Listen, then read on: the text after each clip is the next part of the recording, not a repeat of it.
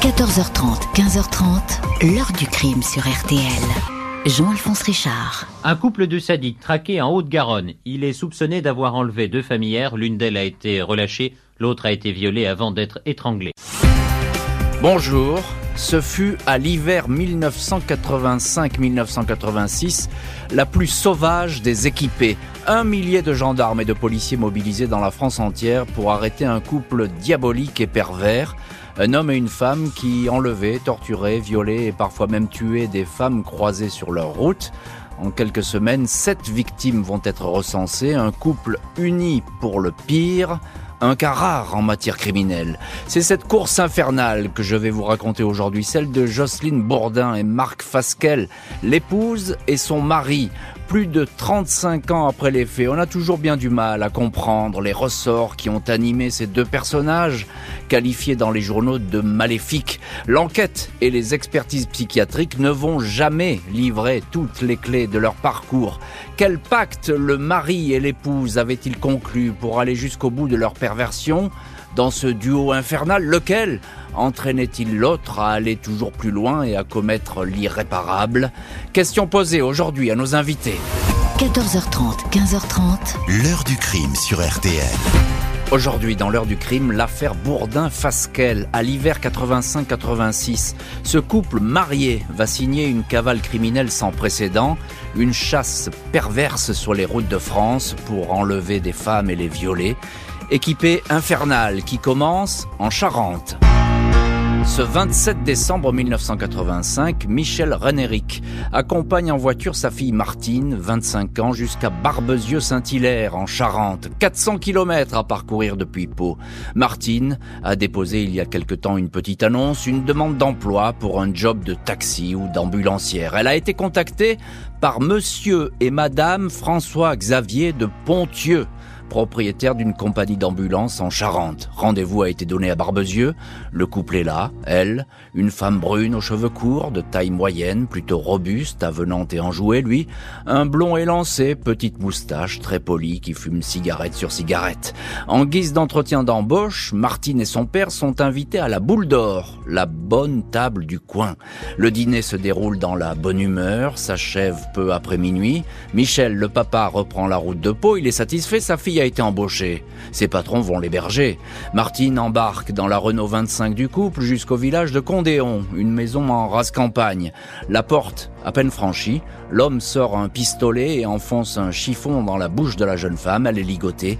Il commence à la violer sous le regard de son épouse qui l'encourage.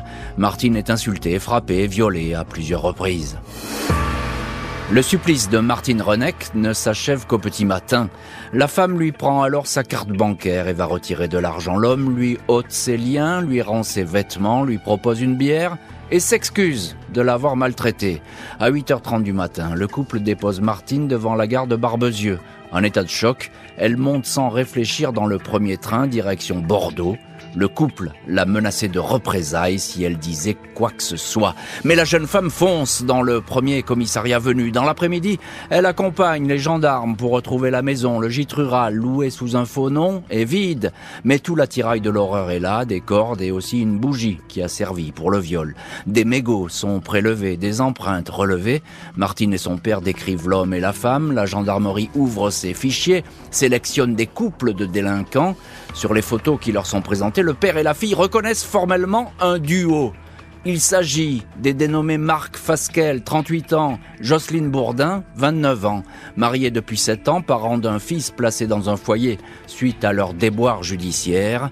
Ils ne sont pas du tout connus pour agression sexuelle, mais pour des escroqueries, des vols de chéquiers, des filouteries en tout genre. Fasquelle Bourdin sont dans la nature. Ils réapparaissent une dizaine de jours plus tard à 350 km de Codéon dans un gîte loué à Grand Auvergne en Loire-Atlantique. Ici, ils ont contacté l'agence de l'emploi local sous le nom de monsieur et madame Verneau d'Astier. Ils recherchent une femme de ménage. On leur envoie Christine Jouan, 18 ans. Les deux premiers jours, le couple est aimable, inoffensif, mais au troisième soir, 5 janvier 1986 à 21h, Christine est attirée dans une chambre à l'étage, menacée d'un pistolet, déshabillée, ligotée, violée et dépouillée de son porte-monnaie. Le couple quitte le gîte à 6 heures du matin après avoir arraché arracher les fils du téléphone. Christine va donner l'alerte, mais les Fasquelle-Bourdin sont déjà loin.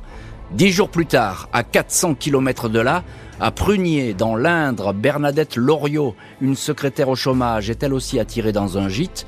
Elle subit les mêmes horreurs, puis est relâchée. Marc Fasquelle et Jocelyne Bourdin reprennent leur cavale infernale. Et évidemment, les policiers et les gendarmes commencent à être sur les dents avec ces petits poussés du crime et du viol. Il va falloir tout faire pour les arrêter.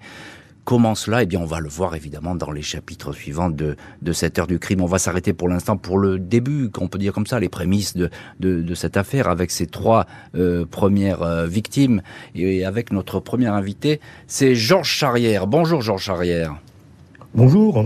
Merci beaucoup d'avoir accepté l'invitation de l'heure du crime. Vous êtes journaliste au courrier Picard. Euh, j'étais, j'étais. Vous étiez journaliste, pardon, ex-journaliste, mais on est journaliste un jour, journaliste toujours, comme on dit. Tout à fait. Euh, voilà, donc vous étiez journaliste au, au courrier Picard. Euh, la Picardie, on va y venir dans cette affaire parce que c'est un territoire qui est important pour comprendre un petit peu euh, cette histoire. Euh, vous avez suivi toute cette affaire, Georges Charrière. déjà, Fasquet et Bourdin, ils sont très vite identifiés, ils sont reconnus euh, absolument par leurs victimes qu'ils ont relâchées. Euh, qui, est ce couple? Qui sont-ils? Alors, Marc Fasquel, lui, c'est quelqu'un qui vient de la Somme, hein, qui vient, il, est né à Amiens. Hmm. Il est né à Amiens et chez vous donc dans, votre région. Il est né à Amiens chez nous, hein, euh, en Picardie, dans la Somme, et son père est son père est un il est dans une famille aisée. Son père est ingénieur, c'est un enfant qui a tout ce qu'il faut pour bien vivre. Euh, il habite ensuite à la Chaussée-Tirancourt, qui est une, commune qui est distante d'une petite vingtaine de kilomètres d'Amiens. Et il habite dans ce petit village. C'est quelqu'un qui, euh, en quel tous les espoirs sont, portés, mais qui euh, va décider de, ne rien faire. Il n'aime pas l'école, il n'aime pas ce qui s'y passe. Et puis très jeune, il va commencer à délinquer. Et très jeune, on va, il va commencer à faire des, des bêtises plus ou moins grosses. Jocelyne Bourdin, mhm. elle, c'est une, femme sans histoire. À l'école, c'est une bonne élève. Elle rêve de devenir infirmière. Mhm. Et euh, sa mère, il y, a, un décès dans la famille, et donc elle se met au travail pour aider la famille. Et euh, donc ça se passe à Besançon, et elle devient secrétaire dans une agence, euh, dans un cabinet d'assurance, pardon. Elle devient secrétaire d'un cabinet d'assurance. Et en 76, ces deux-là se rencontrent dans un bistrot. Ouais. On, a l'impression. C'est le coup de foudre. Voilà, on a l'impression que c'est un un couple euh, pour le moins euh, banal, classique, a priori, comme ça. Hein? Tout ce qu'il y a de plus classique, euh, lui, alors il va très vite lui parler, lui raconter son histoire, à savoir qu'il a déjà fait de la prison, qu'il a eu quelques petits problèmes ça va pas la dégoûter, ça va pas la repousser. Au contraire, ça va renforcer l'amour qu'elle a pour lui. D'accord. Et puis voilà. Quoi. Ce, ce sont euh, avant qu'ils ne commettent ces, ces horribles forfaits et, et qui prennent la route pour cette espèce de, de road movie euh, de, de, l'horreur, on peut l'appeler comme ça.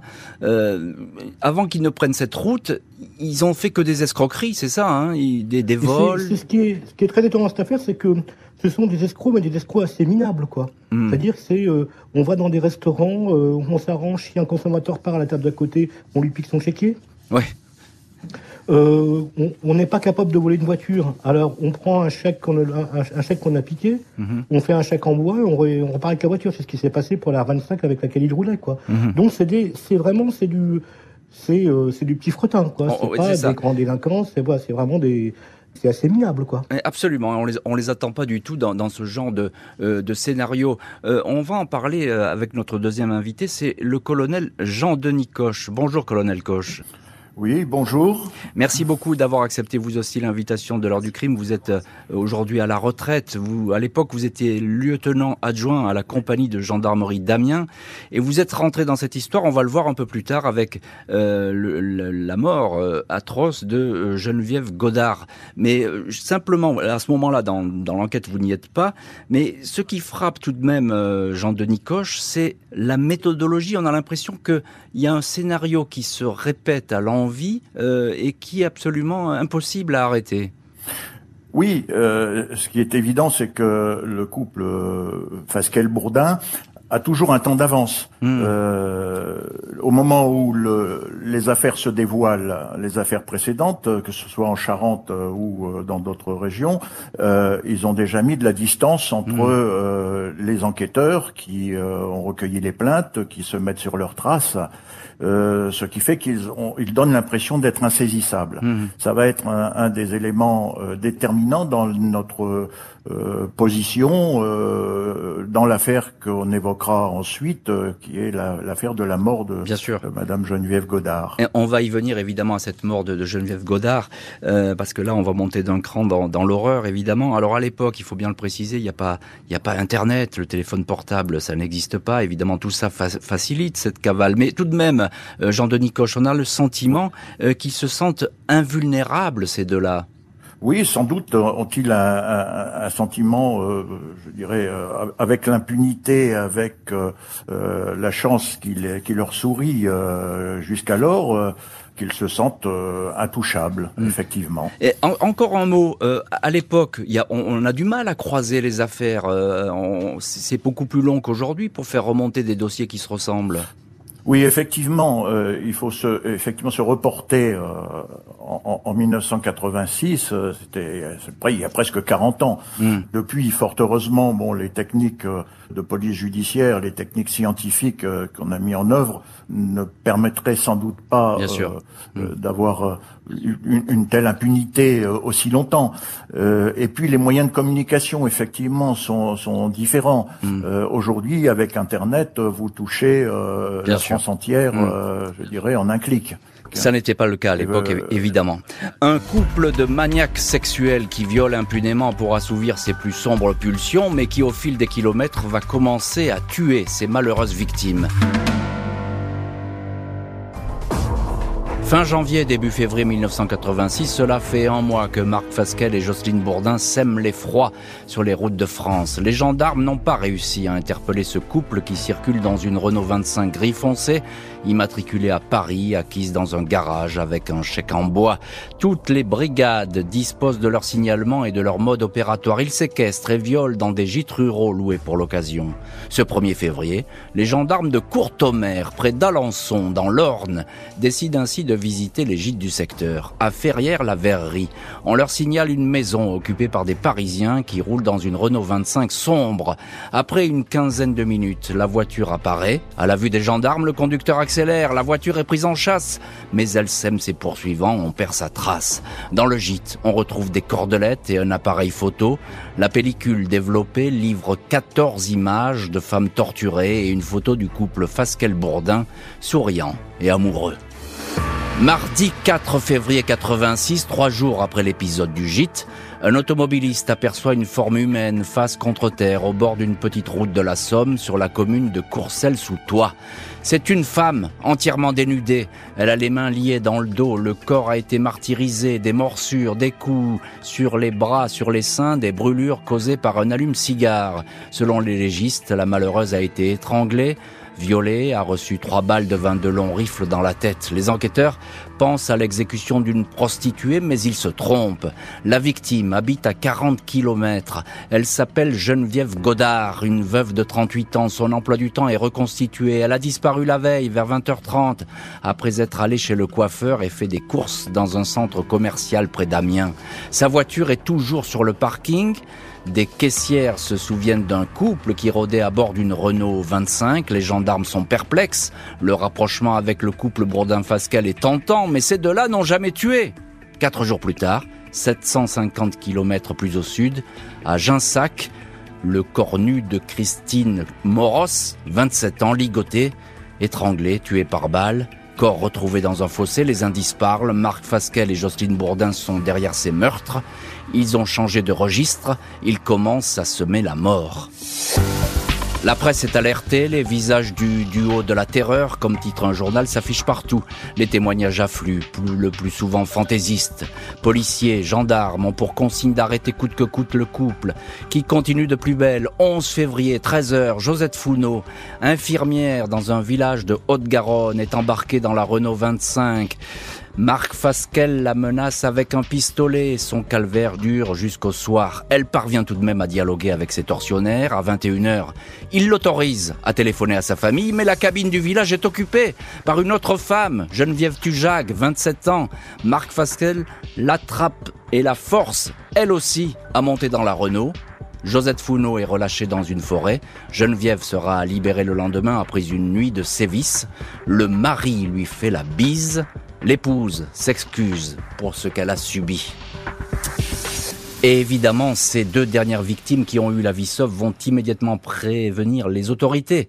En dépit des menaces proférées euh, par leur bourreau, on avait affaire jusque-là à des violeurs eh bien maintenant, ce sont des tueurs qui sont sur la route. Euh, colonel Koch, euh, on vous retrouve dans cette heure du crime. Vous étiez, vous avez été le directeur d'enquête pour l'affaire Geneviève Godard que, je viens de brièvement évoquer. Euh, tout de suite, vous ne faites pas le rapprochement avec ce couple. Il nous a fallu quelques heures. Bon, hmm. euh, le, en ce 4 février euh, 86, lorsqu'on trouve, on découvre le corps euh, sans vie de Madame euh, Geneviève Godard, bon, euh, et il nous faut du, du temps pour l'identifier. Bien sûr. Le, le, corps est entièrement dénudé.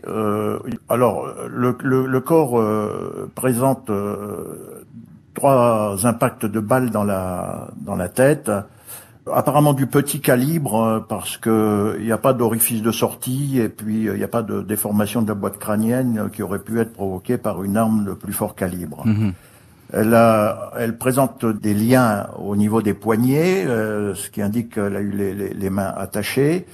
Euh, et puis des choses qui, qui nous interpellent, des traces de brûlures sur le sur le corps. Mhm. Enfin, ce qu'on suppose être des brûlures, euh, elles sont circulaires, mais parfaitement circulaires, euh, sur la poitrine, à l'intérieur des cuisses.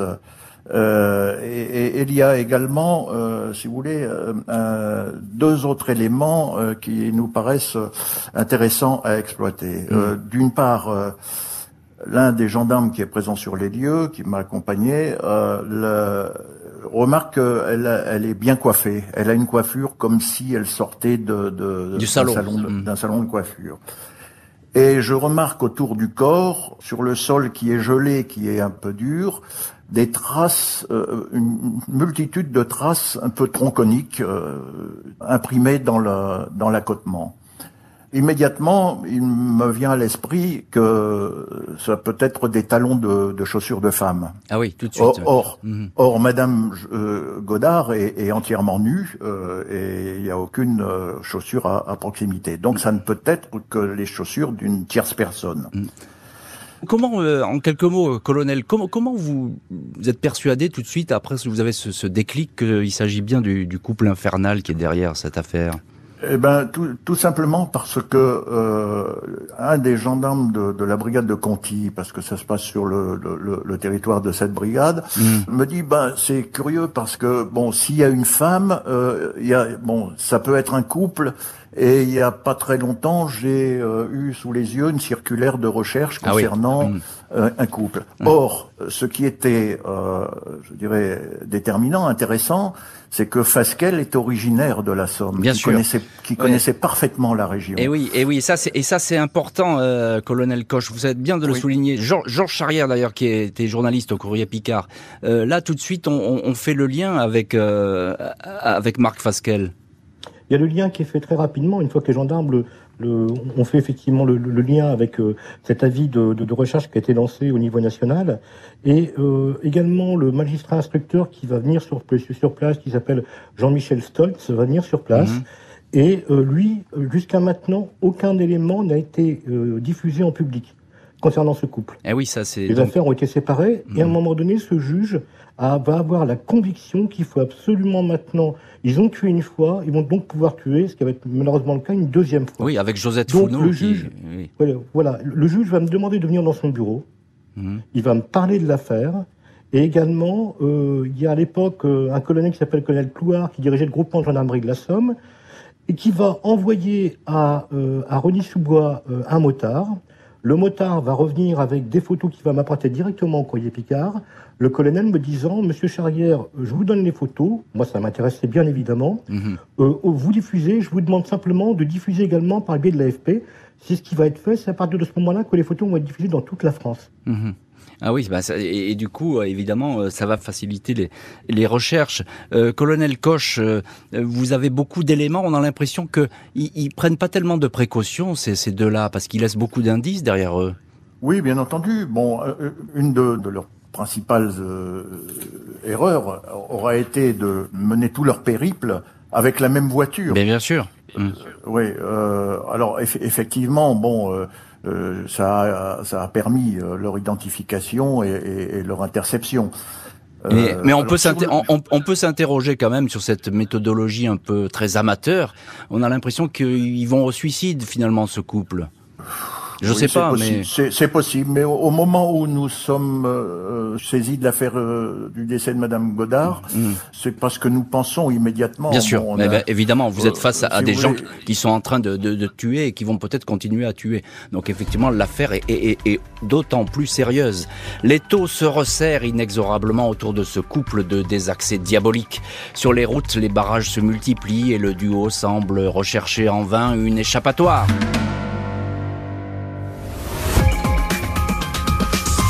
On allait fermer le portail et arrive une voiture, une R25, de la couleur du signalement, avec les deux personnes à l'intérieur. Ils sont pas descendus du véhicule, ils étaient stressés, ils avaient les yeux partout.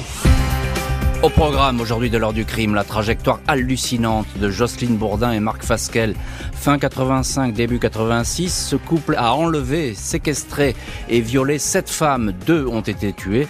La psychose s'installe, les arrêter est une priorité. 13 février 1986, deux jours après leurs derniers enlèvements, Jocelyne Bourdin et Marc Fasquelle s'arrêtent dans une station-service à la limite des villages d'Arthès et Saint-Juéry dans le Tarn. Le pompiste les reconnaît. Son épouse donne l'alerte. Trop tard, la voiture redémarre en trombe avant l'arrivée des gendarmes. Le lendemain, un représentant de commerce qui circule sur une route secondaire près de Valence d'Albigeois se rend compte qu'il roule derrière la Renault 25 dont on parle justement à la radio. Il s'arrête à la première gendarmerie à Trébasse. À ce moment-là, plus de 1000 gendarmes et policiers, une équipe de tireurs d'élite et 5 hélicoptères quadrillent le secteur. 11h55, village de Montmartier au sud de Montauban. Une 4L de gendarmerie fait barrage, la Renault 25 déboule, accélère, percute le véhicule officiel puis tente de reculer. Un gendarme fait feu à sept reprises. Au volant, Marc Fasquelle s'effondre. Jocelyne Bourdin, cheveux apprêtés, yeux maquillés, sort les mains en l'air, elle tremble. C'est injuste, c'est injuste, répète-t-elle. Il va mourir. Marc Fasquelle, touché au poumon, décède dans l'hélicoptère qui l'emmène à l'hôpital. Jocelyne Bourdin est conduite à la gendarmerie de Castel-Sarrazin dès les premières heures de garde à vue. Puis, lors des comparutions, les enquêteurs et les juges prennent la mesure du personnage. Elle fait porter la responsabilité de cette tragique équipée sur les épaules de son mari décédé. C'est lui qui l'aurait tenue sous sa coupe, menaçant de la tuer, elle et leur fils, si elle n'exécutait pas ses ordres. Elle répète avoir agi sous la contrainte, elle était terrorisée, elle n'avait pas le choix. Les psychiatres détectent chez elle une forme de masochisme, complémentaire au sadisme dont aurait fait preuve son époux, mais les experts notent que cette femme ne semble exprimer aucune forme de remords. Et Jocelyne Bourdin qui pendant des mois désormais va faire le tour des cabinets d'instruction où le duo euh, a sévi. Georges Charrière, ancien journaliste au Courrier Picard, vous avez suivi toute cette affaire. Euh, quand on l'écoute, Jocelyne Bourdin, euh, bah, c'est une victime, rien d'autre. Oui, mais ça, ça, ça, colle pas. Ça colle pas ça avec colle pas, mais, le, ça colle le pas, mais, témoignage. ça colle, ça colle pas, mais elle insiste. Hein. Oui, mais ça colle pas avec le témoignage des victimes. Des victimes vont dire que lorsque elles ont été violées, Bourdin est là et encourage. Mhm. Et, et, Bourdin va aussi faire des photos Mhm. Que les gendarmes vont retrouver. Donc effectivement, comme comme son euh, comme comme Pascal est, est mort, c'est facile pour elle de dire qu'elle n'y est euh, qu'elle n'y est pour rien et qu'elle a risqué sa vie. Mais les victimes, elles notamment au procès, même qui qui s'est tenu à huis clos, elles vont dire tout le contraire. Elles vont dire qu'elle avait l'air de prendre autant de plaisir que lui Mhm. à ce qui se passait. Hmm. Colonel Coche, vous, vous, avez, vous êtes rentré dans cette enquête pour la mort de, de Geneviève Godard. Euh, Oui. Est-ce que vous savez euh, à ce moment-là, quand il y a eu ces arrestations et, dans les mois qui ont suivi, avec ces auditions auprès des enquêteurs, auprès des divers juges d'instruction, euh, quel a été le déclic? Pourquoi ce couple est-il passé à l'acte de cette façon? Pour l'instant, c'était des escrocs, ils deviennent des violeurs et des tortionnaires. Il y a peut-être euh, une, hypothèse sur le premier meurtre, sur le, notamment le meurtre de Madame Godard. Mhm. Madame Godard était euh, originaire d'un petit village au nord d'Amiens. Il est, il n'est pas impossible que euh, lorsqu'ils l'ont enlevé sur le parking du l'hypermarché Mammouth à Dury, mhm. ils aient parlé et qu'elle ait pu recueillir des éléments d'identification qu'elle aurait pu dénoncer notamment sur euh, sur Fasquelle. Parce que au fond, bon, euh, elle était originaire d'un village qui n'était pas très éloigné de la chaussée de Tirancourt où avait vécu Fasquelle. Dans le passé, d'ailleurs, bon, lorsqu'il avait commis euh, des, des, petites escroqueries dans, la, dans la région, euh, il était, euh, il était connu. Hmm. Alors peut-être était-ce pour la faire taire, euh, peut-être c'est très compliqué parce que pour nous, Jocelyne Bourdin, elle était complètement inconnue. Oui, c'est lui, c'est lui l'escroc, hein, c'est lui qui est connu de la justice. Elle, vous la connaissez pas Non, non, pas du tout. Non, non. Mm. Non, non, c'est une découverte hein, pour nous. Euh, et, en fait, euh, ce qui euh, nous permet de penser qu'elle a eu une participation très active dans l'assassinat de, de, Madame Godard, ce sont ces traces de, de talons de chaussures à proximité du corps, ce qui prouve qu'elle a accompagné la victime jusqu'à ses derniers instants à l'extérieur. Je rappelle que le 4 février, quand on trouve le corps, il gèle, il fait froid. Hmm. Cette femme est nue, elle est, elle est, elle est dehors, elle est, elle est abattue. Euh, je dirais, exécutée euh, sur à la lisière d'un bois en, pleine campagne, c'est sordide. Et, donc, euh, et, donc, la tortionnaire, ce que vous dites, c'est important, colonel Koch, parce que vous connaissez parfaitement cette affaire et vous l'avez traitée, vous avez enquêté dessus. C'est ces traces de talons qui sont accablantes, évidemment, pour euh, pour cette femme. Cette survivante qui ne va pas échapper à un procès devant une cour d'assises reste à savoir si elle va donner les clés de la sanglante randonnée. Cette femme enlevée et violée et deux tués. 16 mai 89, Jocelyne Bourdin surgit entre deux gendarmes dans la salle des assises du Tarn-et-Garonne à Montauban. Cheveux courts, chemisier blanc, discret blazer à carreaux. Au regard des faits, qualifié de barbare, il est décidé que le procès se tiendra à huis clos. L'accusé, avec ses deux avocats, maître Larmourou et Furbury, maintient qu'elle a agi sous l'emprise de son mari. Elle n'est pas responsable des atrocités, elle n'a fait que subir. Les victimes font entendre un tout autre son de cloche. Toutes ces rescapées présentent Jocelyne Bourdin comme une maîtresse femme qui savait très bien ce qu'elle faisait. C'est elle qui, à bord de la Peugeot, établissait la feuille de route, choisissait les coins isolés. Martine Rénéric n'hésite pas à dire qu'elle était bien plus ignoble que son mari. Une autre victime l'a décrit comme assistant avec un plaisir non dissimulé aux séances de sévices.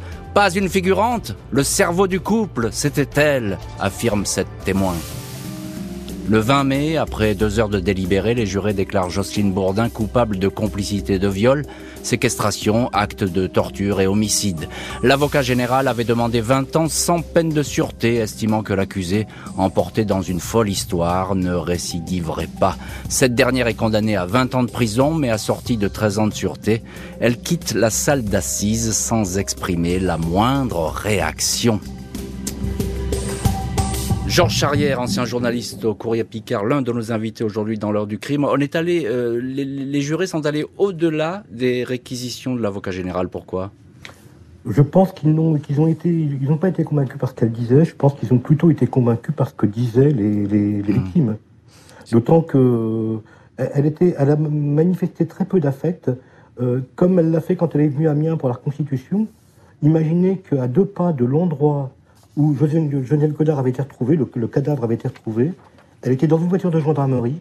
Elle avait refusé de, de, prendre un mannequin pour refaire les gestes. Et dans la voiture de gendarmerie, je me rappelle encore, elle était assise. Je suis passé devant avec le photographe du courrier Picard. Elle était en train de tricoter. Non. Je vous promets que si. Elle alors, alors là, là, vous, j'avoue, je suis assis, mais sinon je me serais assis tout de suite parce que euh, lors d'une. Elle était en train de tricoter. Elle était complètement, en, en, pleine reconstitution. La constitution a lieu, euh, on lui demande, elle a lieu dans pas sur le parking de, l'hypermarché où euh, Geneviève Godard a été enlevée, et après elle conseille sous toile là où le, cadavre est retrouvé. Hmm. Les gens, on lui propose, le juge d'instruction lui demande de reprendre un mannequin pour faire les gestes, elle refuse de le faire. Elle est placée dans la voiture de la section de recherche de gendarmerie, elle est assise à l'arrière et elle tricote. Incroyable. C'est une image qui m'a marqué, c'était mon premier ah gros bah, fait d'hiver, et je revois, je, je, je garderai cette image en mémoire toute ma vie. Euh, C'est vous dire le détachement qu'elle avait. Colonel Koch, euh, c'est étonnant ce que dit Georges Charrière. Euh, vous, êtes étonné par cette, euh, par la froideur de cette femme, de cette survivante finalement de ce couple? Non, je, ne suis pas surpris euh, parce que bon, j'ai eu l'occasion effectivement d'échanger avec Georges Charrière, que je connais bien, mais manifestement, cette femme n'avait pas d'empathie, elle ne manifestait aucune empathie. Et euh, une des preuves qui, à mes yeux, euh, démontre qu'elle n'avait pas de, n'éprouvait aucun sentiment, aucune pitié, etc., c'est que euh, lorsque, dans l'affaire de, de Madame Geneviève Godard, lorsque Marc Fasquelle violait Madame Godard sur hmm. le siège arrière de la Renault 25, c'était Jocelyne Bourdin qui conduisait la voiture.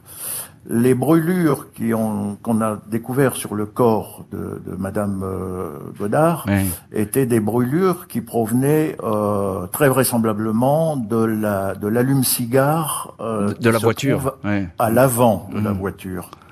C'était donc très probablement Jocelyne Bourdin qui actionnait l'allume-cigare et qui le passait à son à son mari. Eh, euh, est-ce que est-ce que vous est-ce que vous est-ce que vous diriez colonel Koch en, deux mots, mais est-ce que vous diriez qu'elle était peut-être le, le, cerveau de cette équipée sauvage?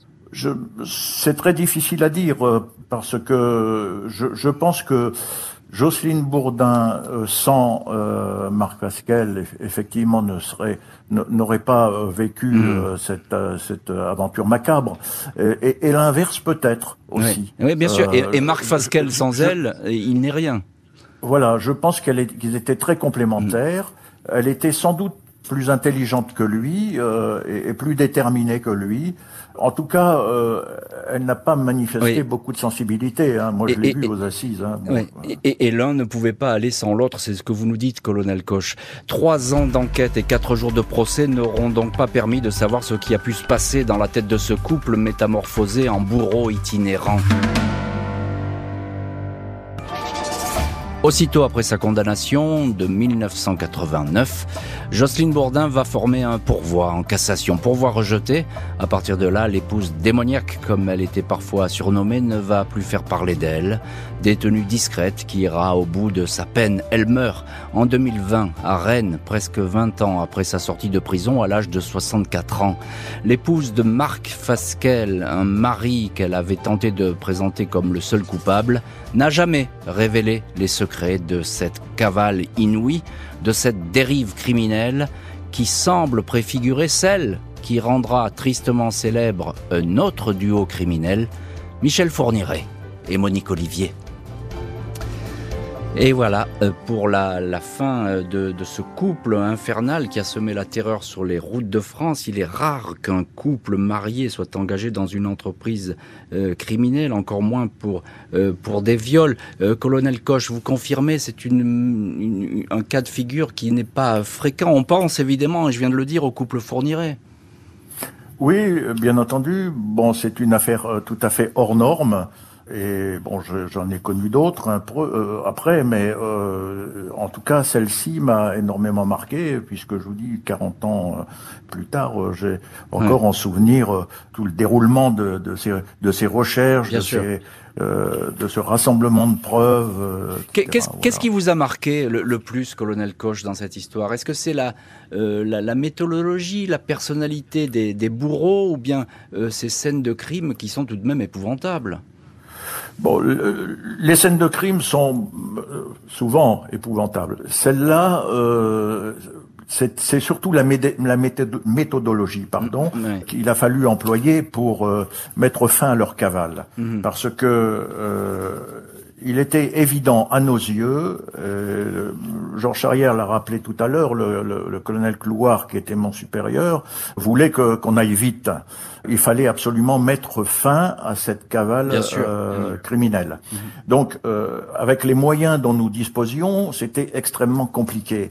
Les, les, les, messages radio tombaient dans les unités, mais c'est pas, c'était pas toujours parlant. Parfois, c'était classé. Parfois, bon, les gens n'y prêtaient pas une attention particulière. Euh, Aujourd'hui, avec l'informatique, ça va beaucoup plus vite. Mais euh, moi, euh, si vous voulez, on avait, on avait provoqué une, une réunion de tous les enquêteurs oui, engagés sur cette affaire à, à, Rony-sous-Bois. Absolument. C'est la, la, réunion au sommet qui va tout décider. Hein. C'est là que vous allez décider de la stratégie. C'est là qu'on a recueilli euh, les, notamment des photos récentes du couple qui étaient bien meilleures que celles qui figuraient sur les, les circulaires euh, qui avaient été diffusées précédemment, euh, des photos récentes du couple qu'on a pu faire diffuser. Alors le point sensible de l'affaire, c'est qu'on les a fait diffuser par voie de presse. Ah oui, mais vous n'aviez pas le choix.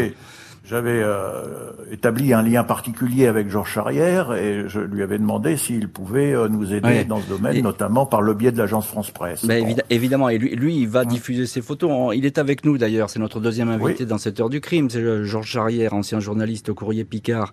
Euh, on, vous entendez ce que dit le colonel Coche.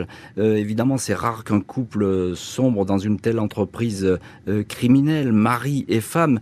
mais une question, Georges Charrière, qui me turlupine quel est le déclic euh, qui a pu amener les, ces gens-là à, partir dans une telle cavale? À l'époque, on va parler d'un film qui a été diffusé en, en décembre 85 à la télé. Il s'appelle La Mariée, Rouge. Voilà, et, qui, qui, en gros dit fait à, peu près le même scénario que ce qui s'est passé. Oui, il, y a, il y, a, ça, mais il y a aussi un autre élément qui est important, c'est que Marc Fasquelle, petit, a grandi à la chaussée Tirancourt dans les années 50. Mmh. À la chaussée Tirancourt dans les années 50, il y a l'affaire Jeannette Marshall une institutrice euh, anglaise qui traverse la France et qui, euh, après l'affaire Dominici qui a eu lieu auparavant, est agressée sur un petit chemin et est tuée. Mhm. Et à l'époque, il faut savoir qu'on est dans les années 50, ça se passe devant tout le public. Le corps de l'institutrice anglaise est ramené dans l'école et l'autopsie va se faire sous le préau de l'école, au vu et au su de tout le monde. Ah oui. Et, il est très probable que Fasquelle, qui était avec celui qui est devenu maire après, qui s'appelle André C, ait pu voir cette histoire et puis être témoin de cette histoire. Est-ce que c'est ça qui a déclenché ou le reste On n'en sait rien. Oui, mais ça, ça peut être un déclic euh, psychiatrique, j'ai envie de dire. Oui, hein. c'est ça. Oui, une, complètement. Une histoire qui l'aurait poursuivi avec cette histoire de meurtre, puisqu'on va dire aussi cette histoire Jeannette Marshall, elle est d'ailleurs incroyable. On va dire aussi que le que l'assassin de Jeannette Marshall continue à se cacher dans les marais et que la nuit il surgit voilà, et que la nuit il vient rôder et qu'il il, agresse éventuellement. Bah, les enfants ont peur, quoi. Et mm. parmi ces enfants, il y a euh, Marc Pascal. Mm, mm. Euh, colonel Koch on n'a toujours pas. Euh, je sais qu'on tourne en rond depuis un petit peu dans cette histoire euh, depuis le début, dans cette heure du crime, autour du vraiment du mobile de ce qu'il y a dans la tête de ces deux personnages. On n'a on a toujours pas la clé aujourd'hui, des années après.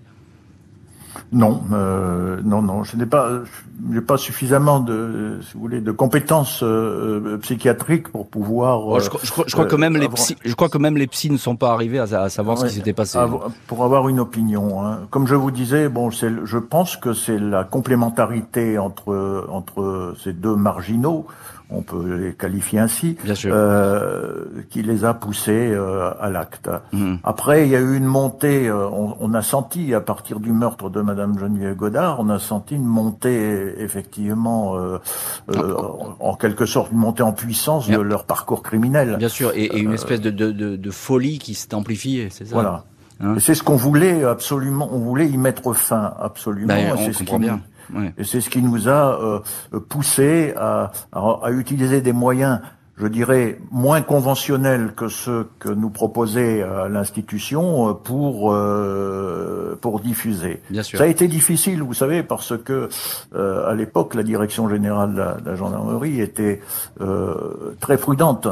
On, on, on, avait eu l'affaire la, du, du, petit Grégory eh quelques oui. temps avant. Donc, donc il, il, fallait aller. Vous marchiez un petit peu sur des œufs dans cette histoire. On, on arrive au bout de l'émission, colonel oui. Coche. je voudrais avec Georges Charrière le dernier mot Georges Charrière, qu'est-ce qui vous a marqué le plus dans cette affaire, à part de regarder euh, euh, Jocelyne Bourdin tricoter dans la voiture pendant la reconstitution euh, Qu'est-ce qui, c'est quoi? C'est la méthodologie de ce couple qui vous a frappé, qui continue à vous frapper? C'est cette espèce, cette espèce de, comme le colonel, je, suis suis persuadé que c'est le, le, couple qui, qui, qui, a fait, qui, a, qui, a, fait les criminels. Ce qui m'a marqué aussi pour l'anecdote, c'est qu'à un moment donné, je reçois euh, un coup de téléphone au courrier Picard de menace de mort et que pendant une semaine, j'ai été suivi en permanence par le psy. Ah ben voilà, donc... Une euh, tout, donc ça m'a marqué. Heureusement, c'est vrai que c'était pas eux, mais voilà. Euh, merci beaucoup Georges Charrière et colonel Jean-Denis Coche d'avoir été les invités de l'heure du crime. Merci à l'équipe de l'émission, Justine Vignot, Marie Bossard à la préparation, Nicolas Godet était à la réalisation. L'heure du crime, présenté par Jean-Alphonse Richard sur RTL.